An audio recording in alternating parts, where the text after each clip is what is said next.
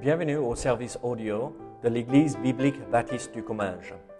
Nous espérons et prions que ce message basé sur la parole de Dieu sera pour vous une source d'encouragement et de bénédiction. Si vous ne connaissez pas notre Église et que vous êtes dans notre région, nous vous invitons à venir à nos cultes qui ont lieu dans la ville de Saint-Gaudens, 3 rue Brisée, le dimanche matin à 10h30, ou l'étude biblique le mardi soir à 19h. Sinon, nous avons notre site internet ebbc.fr. Et maintenant, bonne écoute.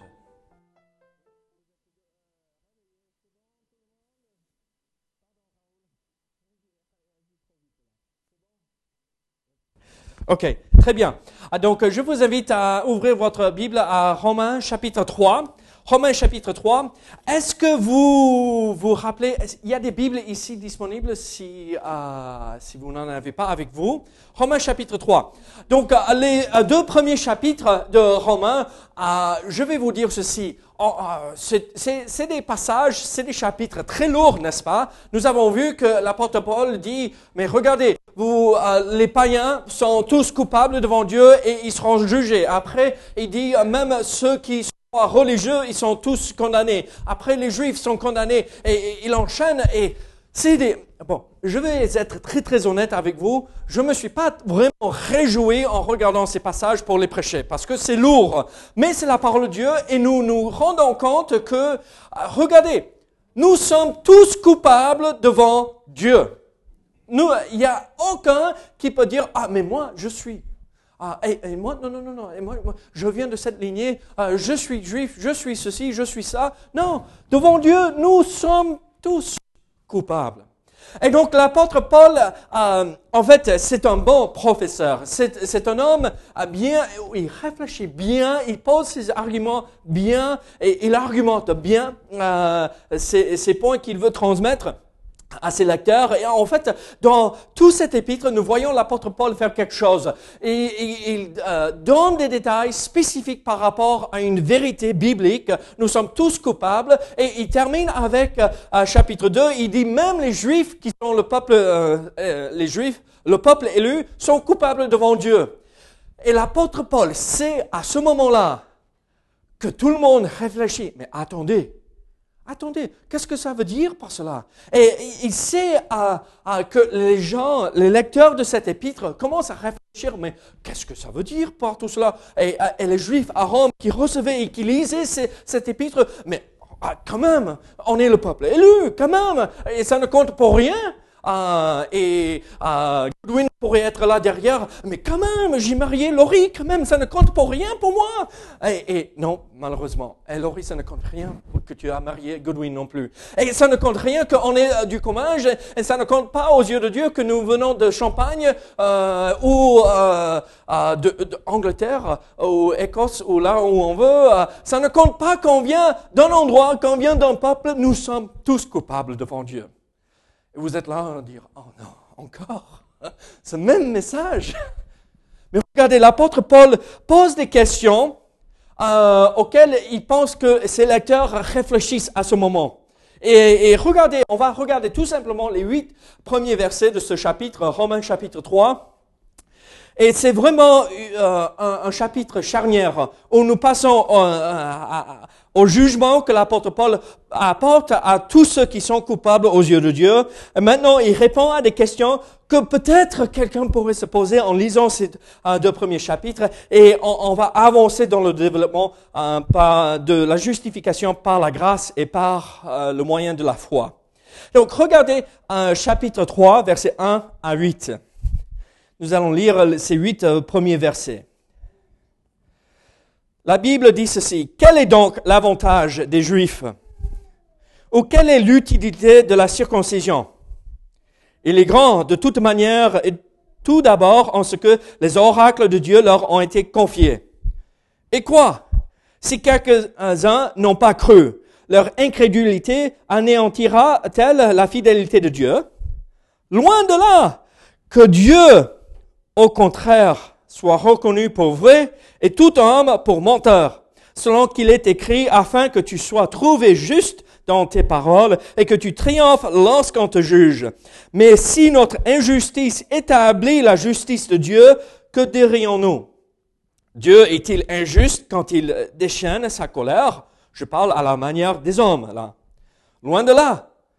Autrement, comment Dieu jugerait-il le monde? Et si par mon mensonge, la vérité de Dieu éclate davantage euh, pour sa gloire, pourquoi suis-je moi-même encore jugé comme pécheur? Et pourquoi ne ferions-nous pas le mal afin qu'il en arrive du bien, comme quelques-uns qui nous calomnient prétendent que nous le disons? La condamnation de ces gens est juste. Vous savez, ici dans ce passage, nous voyons l'apôtre Paul poser euh, quatre questions euh, six questions parce que nous voyons dans le verset premier que c'est deux, euh, deux questions en une.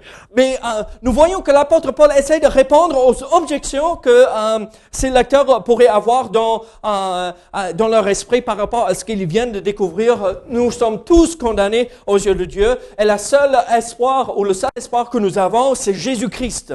C'est la foi en Jésus-Christ. Et donc, ici, l'apôtre Paul commence et il fait ce qu'il fait. C'est un peu, à peu près habituel pour l'apôtre Paul dans cet épître de, se pose, de poser des questions et répondre à ces questions. Et en lisant chapitre 1 et 2 de cet épître, on pourrait arriver à, à, cette conclusion ou à cette question que nous voyons dans le verset premier. Quel est l'avantage d'être un juif? À quoi ça sert d'être juif, le peuple élu Si on est tous condamnés, même les juifs, à quoi ça sert? C'est un peu comme euh, j'ai une mauvaise note à l'école et je perds espoir, mais à quoi ça sert d'essayer même plus? Parce que c'est terminé, j'ai loupé euh, l'examen et euh, il n'y a plus d'espoir pour réussir l'année scolaire, donc je ne vais même pas essayer. Et c'est un peu cet esprit que nous retrouvons dans ce premier verset, dans cette première question que l'apôtre Paul euh, euh, pose euh, pour répondre aux objections que nous retrouvons dans ces huit versets. Regardez, quel est donc l'avantage des Juifs? En fait, le mot avantage, c'est l'idée du superflu. À quoi ça sert d'avoir tout ce qui est commun pour nous tous les hommes, et en plus la bénédiction de Dieu en, étant le peuple élu, le superflu ici des Juifs. À quoi ça sert d'être juif? À quoi ça sert d'être circoncis si ça ne nous apporte pas une justification ou la justice de Dieu et nous sommes toujours condamnés sous la colère de Dieu? À quoi ça sert tout cela? Quel est donc l'avantage du juif Ou quelle est l'utilité de la circoncision? L'apôtre Paul, il répond d'une manière magnifique. Vous savez, à la fin du chapitre 2, on pourrait dire euh, presque que l'apôtre Paul est antisémite. Mais euh, les Juifs, on les condamne, ils sont tous condamnés, mais regardez, ils étaient rebelles, blablabla, et on, on, chemine un tout petit peu, et c'est horrible le jugement que l'apôtre Paul passe sur le peuple juif, en étant juif lui-même. Mais regardez ce qu'il dit en verset premier et verset 2. À quoi ça sert? On, pourrait dire que ça ne sert à rien. Euh, la première question que nous retrouvons dans verset premier euh, est liée avec euh, l'objection que l'apôtre Paul pose en, chapitre 2, verset 17 et 24 à 24, et à la fin du chapitre pour la deuxième question par rapport à la circoncision. Et sa réponse, c'est magnifique. Il est grand. La bénédiction, le fait qu'on est juif, c'est très utile. en fait, parce que nous sommes le peuple de Dieu, mais même plus. Regardez ce qu'il dit en verset 2. Il est grand de toute manière, et tout d'abord en ce que les oracles de Dieu leur ont été confiés. Euh, peut-être, en entendant le mot oracle, vous êtes un peu déstabilisé par, mais c'est quoi des oracles, mais à quoi, euh, qu'est-ce que c'est? Mais en fait, dans la langue originale, c'est logos. Vous connaissez le terme logos, n'est-ce pas? La parole. En fait, euh, l'apôtre Paul dit, euh, c'est utile d'être juif. Parce que c'est chez eux que nous avons confié les paroles de Dieu, euh, les, les, révélations spéciales de Dieu dans la parole écrite et les promesses de Dieu. C'est eux qui ont protégé et gardé et préservé tout au long de l'histoire pour que nous, nous ayons cette révélation magnifique. C'est une énorme bénédiction d'être juif. Parce que la révélation de Dieu spéciale dans la parole écrite, c'est fait, fait chez eux. Et donc l'apôtre Paul ne veut pas euh, que ses lecteurs arrivent à cette conclusion. En fait, c'est négatif. C'est un point négatif d'être juif. Il ne veut pas que les gens pensent que euh, l'apôtre Paul jette euh, les juifs sous le bus, comme on dit en anglais, et tant pis pour eux. Non, non. Il veut que les gens comprennent qu'il y a beaucoup de bénédictions en étant juif. Et la plus grande bénédiction, c'est qu'ils ont reçu la parole de Dieu.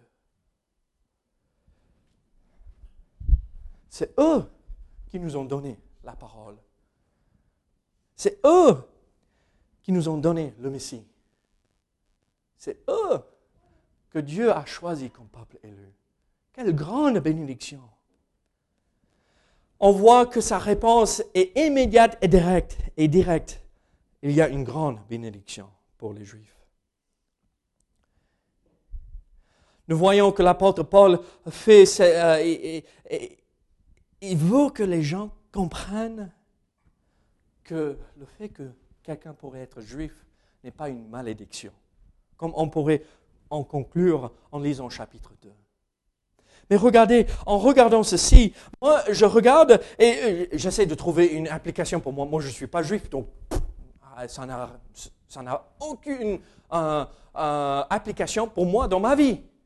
Mais regardez, c'était chez le peuple juif que nous avons reçu la parole de Dieu, ils nous l'ont préservé, il nous l'a préservé pour nous, il nous l'a transmis, et nous avons la parole de Dieu. Mais regardez, mes parents ont fait, entre guillemets, la même chose pour moi. Euh, c'était des chrétiens qui ont grandi dans le Seigneur et Dieu les a confiés, entre guillemets, la parole de Dieu. Comme il vous a donné la parole de Dieu à vous tous, qu'est-ce que nous faisons avec cette grande bénédiction que les Juifs avaient pendant des siècles des siècles des siècles, et eux, ils ont transmis quand même la vérité à tous ceux autour d'eux. Mais nous, nous avons cette vérité aujourd'hui. Nous avons les oracles de Dieu. Nous avons tout ce dont le monde a besoin. Qu'est-ce que nous faisons avec?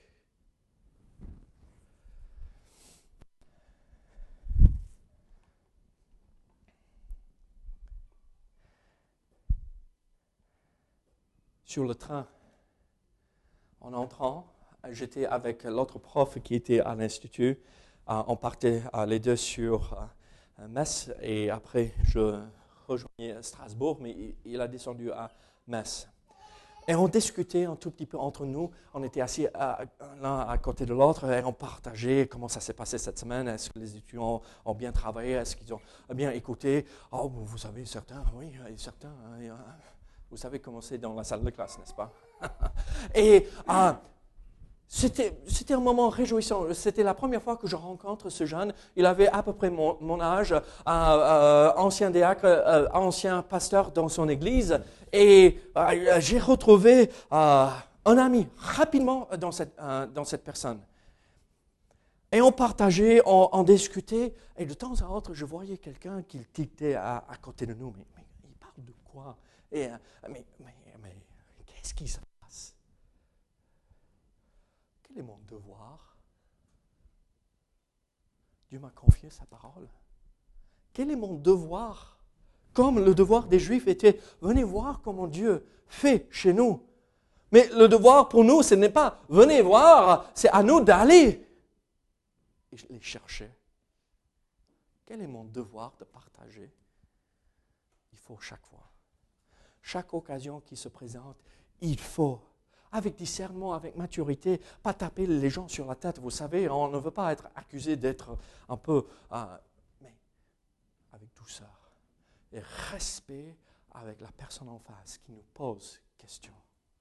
Vous savez et vous connaissez le passage dans 1 euh, Pierre chapitre 3, n'est-ce pas? 1 Pierre chapitre 3 verset 15, mais sanctifiez dans vos cœurs le Seigneur Dieu, étant toujours prêt à, vous défendre. Le mot défendre là, c'est apologie.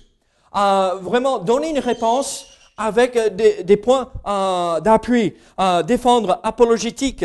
Euh, donc, étant toujours prêt à vous défendre avec douceur et respect devant quiconque vous demande raison de l'espérance qui est en vous. Qu'est-ce que la Bible nous dit? Quand on croise un chrétien dans la rue, les gens le remarquent rapidement. Au moins, ils devraient. Notre façon de parler, notre façon de se comporter, notre façon même de s'habiller. On devrait retrouver une différence entre nous les chrétiens et ceux de ce monde. Et quand ils posent la question, mais pourquoi vous êtes comme ça? En premier, parce que Dieu m'a donné et m'a confié sa révélation, la parole. Et après, on répond avec douceur et respect. Mes amis, un des plus grands jugements contre l'Église aujourd'hui, c'est que nous n'avons pas cette douceur et ce respect. Parfois, on est trop sévère. Laissons Dieu juger. Soyons ceux qui apportent de l'espérance en Jésus-Christ et pas la condamnation. Qui suis-je pour condamner qui que ce soit? Moi, je suis dans le même bateau d'eux, sauf euh, Jésus m'a arraché de cela. Vous voyez ce que je veux dire? On est tous dans le même bateau à un moment donné, mais Dieu a permis que nous comprenions certaines vérités. Nous sommes tous pareils. Et donc, au lieu de tomber dans le piège que les Juifs avaient, euh, dans lequel ils sont tombés, dans le chapitre 2, nous sommes le peuple élu, nous sommes ceux qui ont reçu la parole. C'est à nous que Dieu nous a donné toutes ces promesses. N'oublions pas que il ne faut pas suivre cet exemple. Faut suivre l'exemple que l'apôtre Pierre nous donne en répondant avec douceur et respect tous ceux qui nous demandent de l'espérance que nous avons. L'apôtre Paul continue.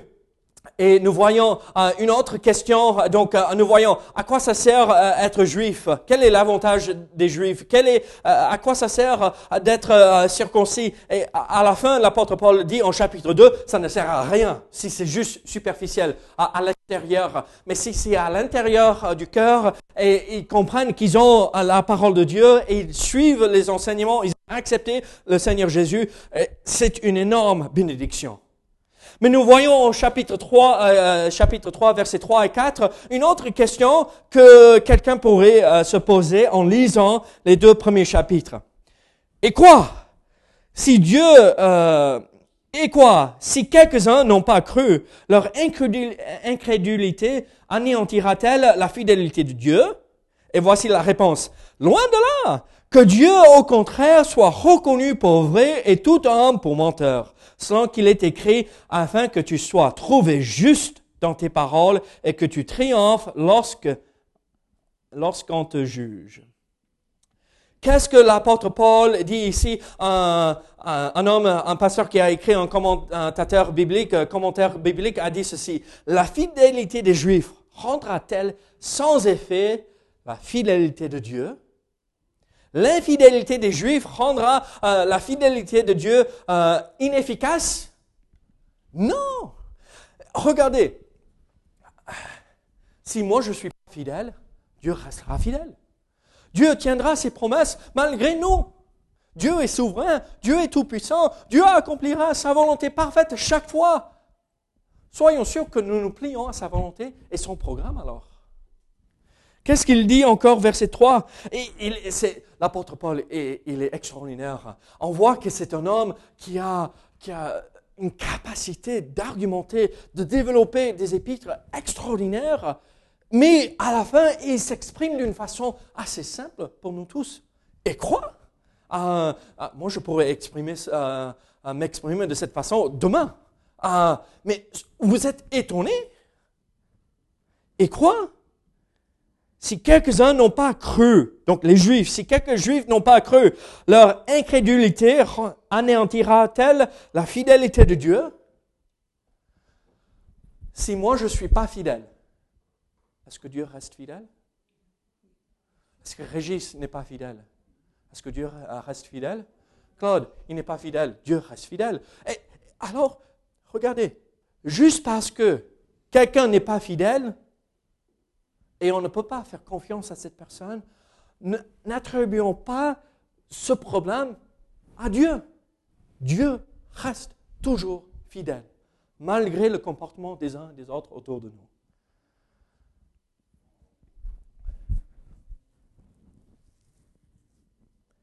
C'est plus facile pour nous ou, pour ceux qui ont la vie assez bien et tranquille pour dire ça. Mais ceux qui passent par des moments difficiles, et on voit qu'ils subissent les attaques des uns des autres, qui souffrent à cause des uns des autres. Et quelle est l'accusation que nous entendons toujours? Mais où est Dieu dans tout cela? Pourquoi Dieu ne vient pas m'aider? Pourquoi Dieu ne vient pas euh, secourir dans cette situation? Mais où est Dieu?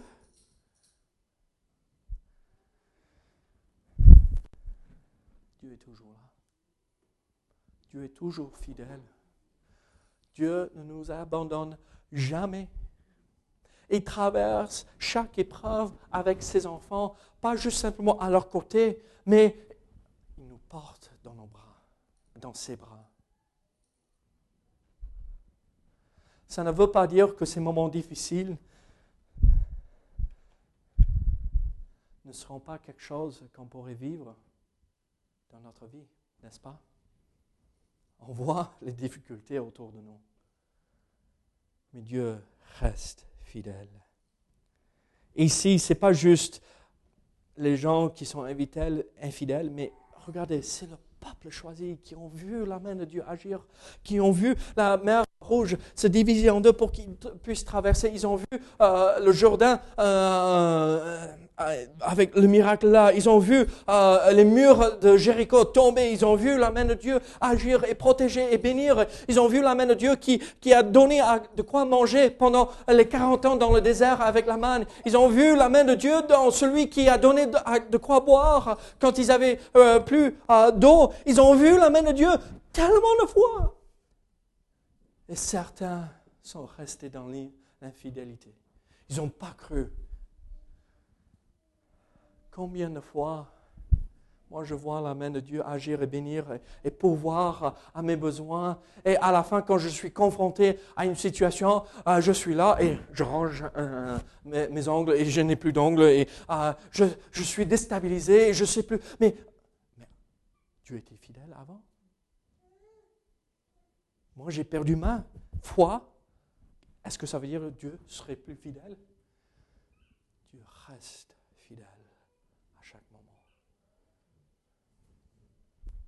Il n'a pas promis d'enlever les souffrances, mais il a accompagné, il a promis de nous accompagner et nous donner la force suffisante pour que nous puissions supporter les difficultés. Quelle est l'épreuve que vous vivez ce matin? Vous vous dites, mais où est Dieu? Où est Dieu je vous donne la réponse. Dieu est là, avec ses bras autour de vous, qui vous, qui vous aime, qui vous porte, même si on ne se rend pas compte. L'apôtre Paul cite de plusieurs versets même ici pour appuyer ce qu'il vient de dire. Il cite le psaume 116 et le psaume 51 où il dit, regardez, loin de là, que Dieu, au contraire, soit reconnu pour vrai. Euh, l'idée, c'est pas juste reconnu. Euh, il dit euh, qu'il en soit ainsi. Dieu est fidèle, Dieu demeure fidèle à sa parole, et les hommes sont infidèles. L'incrédulité, c'est sans foi. Les hommes sont infidèles, mais Dieu est toujours fidèle. Sois reconnu pour vrai et tout homme pour menteur, selon qu'il est écrit, afin que tu sois trouvé juste dans tes paroles et que tu triomphes lorsqu'on te juge. Alors, nous voyons euh, l'accusation euh, qui pourrait se faire en lisant Romains chapitre 1 et Romains chapitre 2. À quoi ça sert d'être juif? Et en fait, euh, c'est une grande bénédiction parce que les juifs ont reçu la parole. Nous, nous aussi, nous avons reçu la parole. Qu'est-ce que nous faisons avec ce beau message, la, la parole de Dieu? Mais euh, si moi, je ne suis pas fidèle, est-ce que Dieu reste fidèle? C'est l'autre accusation. Et l'apôtre Paul déclare à haute voix, Dieu reste fidèle. Dieu est toujours vrai. Il va toujours respecter ses promesses. Donc, comptez sur lui. Ne soyez pas découragés. Dieu est là. L'apôtre Paul continue et euh, nous voyons euh, deux autres questions dans les versets 5 à 8. Et regardez les versets 5 à 8. Mais si notre injustice établit la justice de Dieu, que dirons-nous? Dieu est-il injuste quand il déchaîne sa colère? Je parle euh, à la manière des hommes. Loin de là. Autrement, comment Dieu jugerait-il le monde? Et si par mon mensonge la vérité de Dieu éclate davantage pour sa gloire, pourquoi suis-je moi-même encore jugé comme pécheur? Et pourquoi ne ferions-nous pas le mal afin qu'il en arrive du bien? Pardon, trois questions en fait. Comme quelques-uns qui nous calomnient et prétendent que nous le disons. La condamnation de ces gens est juste. Ici, l'apôtre Paul pose ces questions assez rapides et même il il ne répond pas euh, avec beaucoup de détails. Il dit, le jugement, la condamnation de ces gens sont justes. C'est clair, c'est net. Ces questions qu'on pourrait se poser, euh, c'est pas raisonnable. Quelle est cette première question Si notre injustice établit la justice de Dieu, que dirions-nous? Dieu est-il injuste quand il déchaîne sa colère? Autrement dit, si si je fais une bêtise, je, euh, je vole de l'argent de à Bella, et euh, Bella a Seigneur, euh, quelqu'un m'a piqué de l'argent, j'en ai besoin pour payer une facture, et Dieu pourvoit euh, de l'argent pour qu'elle puisse payer la, facture. Et moi, j'ai dit, moi, je vais continuer. Ah, Dieu a béni, et moi, j'étais béni de mon côté. J'ai eu de l'argent, ce que je voulais. Alors, si ça a fait éclater la gloire de Dieu parce qu'il a répondu à ses prières, est-ce que j'ai le droit de continuer dans le péché?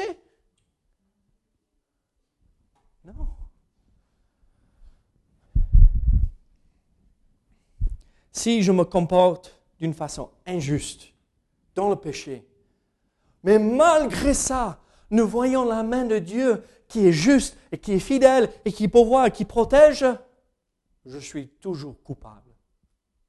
Je ne peux pas dire que ah, je vais même m'enfoncer, même plus. Non, non.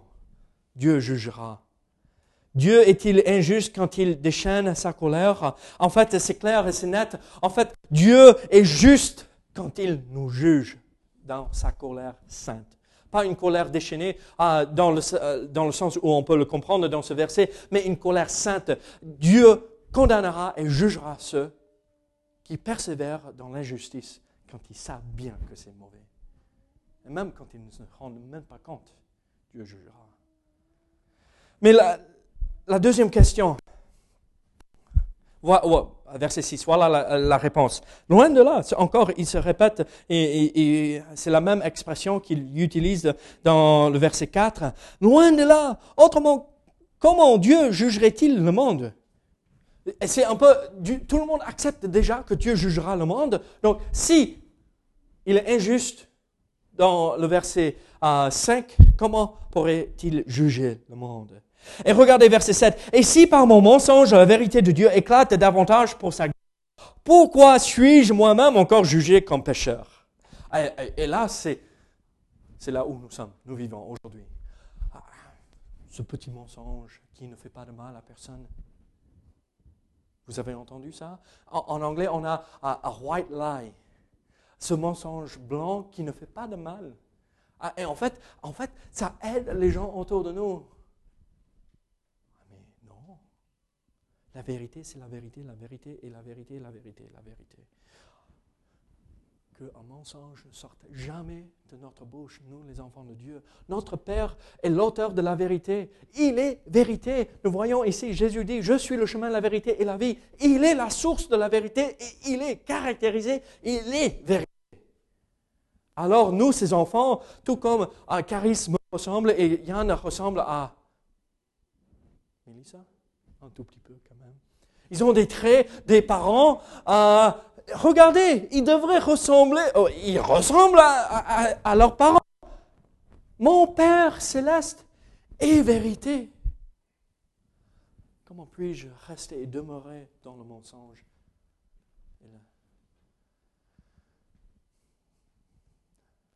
La vérité même si ça fait mal. La vérité même quand nous savons que ça va nous tomber dessus. La vérité a tout pris.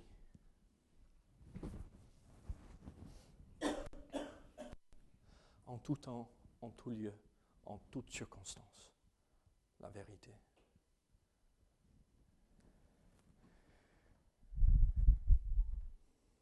Ici, ces lecteurs disaient, oh, mais si je dis à, à quelqu'un ce petit truc, ce, oh, ok, c'est un mensonge, ok. Mais ça va leur faire du bien. Ils vont croire que... Non. Paul est catégorique dans euh, cette situation. Le mensonge est toujours péché et mal. Même si ça fait ressortir la vérité de Dieu. Parce que Dieu reste fidèle à qui il est. Il est vérité. Et après, nous voyons cette autre euh, question euh, qui, pourrait se poser. Regardez, euh, verset 7 et verset 8. Et pourquoi ne ferions pas, ferions-nous pas le mal afin qu'il en arrive du bien? Comme quelques-uns qui nous calomnient prétendent que nous le disons. Regardez, l'apôtre Paul était accusé parfois de dire dans ses prédications, dans ses épîtres, mais vous, vous donnez l'autorisation aux gens de pécher. Si nous sommes sauvés par la grâce, alors nous pouvons continuer dans le péché et juste à, la fin de notre vie, nous pouvons demander pardon et nous sommes sauvés et tout va bien. Et en fait, c'est complètement contraire de ce que l'apôtre Paul enseigne. C'est vraiment euh, mécomprendre ce que l'apôtre Paul nous enseigne. Regardez, nous sommes sauvés par la grâce, par le moyen de la foi, et ça ne nous donne pas l'autorité ou l'autorisation de continuer et de persévérer dans ce qui est mal.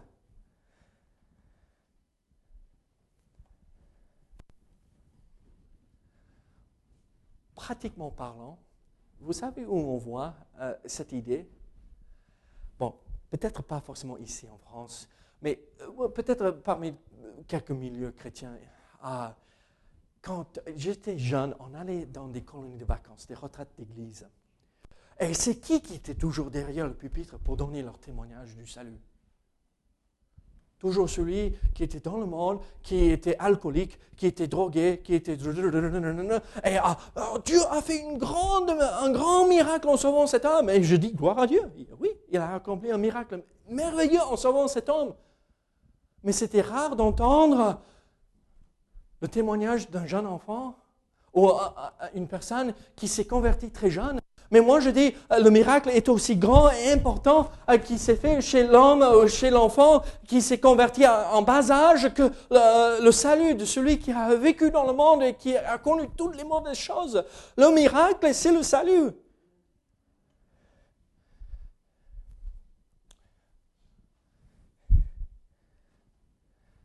Regardez, Dieu est bon et pourquoi ne ferions-nous pas le mal afin qu'il en arrive du bien? Il est impossible de continuer dans le mal et vraiment voir le bien. Oui, peut-être dans l'instant, mais en vue de l'éternité, ça ne vaut rien.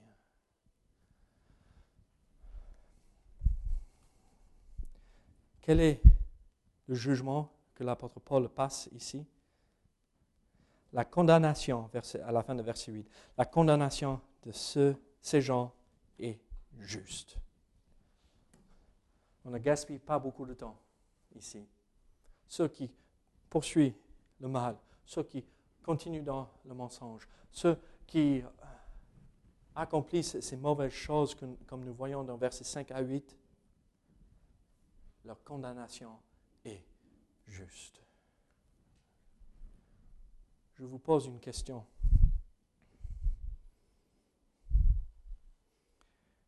Est-ce que je poursuis dans l'injustice? Est-ce que je m'enfonce de plus en plus dans le mensonge? Est-ce que je continue dans le mal? Pour que je puisse profiter de la grâce de Dieu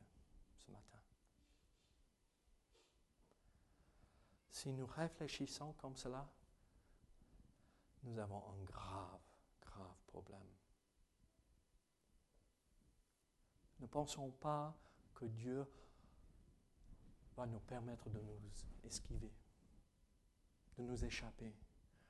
La condamnation, le jugement que Dieu apportera à ces gens-là qui s'enfoncent dans ces choses-là sera grande. Alors, mes amis, ces questions pièges, on pourrait presque dire, l'apôtre Paul répond clairement, non, Dieu reste fidèle. Non, il est important. Il y a de la valeur pour être juif. Non, nous ne pouvons pas continuer dans le mensonge. Nous ne pouvons pas continuer dans le mal. Nous ne pouvons pas continuer dans l'injustice juste pour faire ressortir le bien chez Dieu. Ce n'est pas possible. Je vous pose une question ce matin alors. Suis-je en train de suivre cette pensée que nous retrouvons dans ce passage? Nous allons prier, mais après que je termine de prier, on va rester quelques instants dans le silence.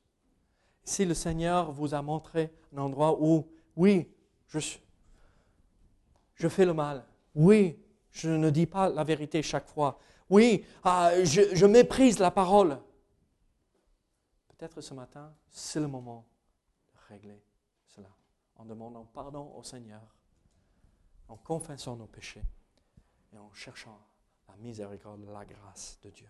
Prions ensemble. Seigneur, que ton nom soit béni, Seigneur, parmi nous.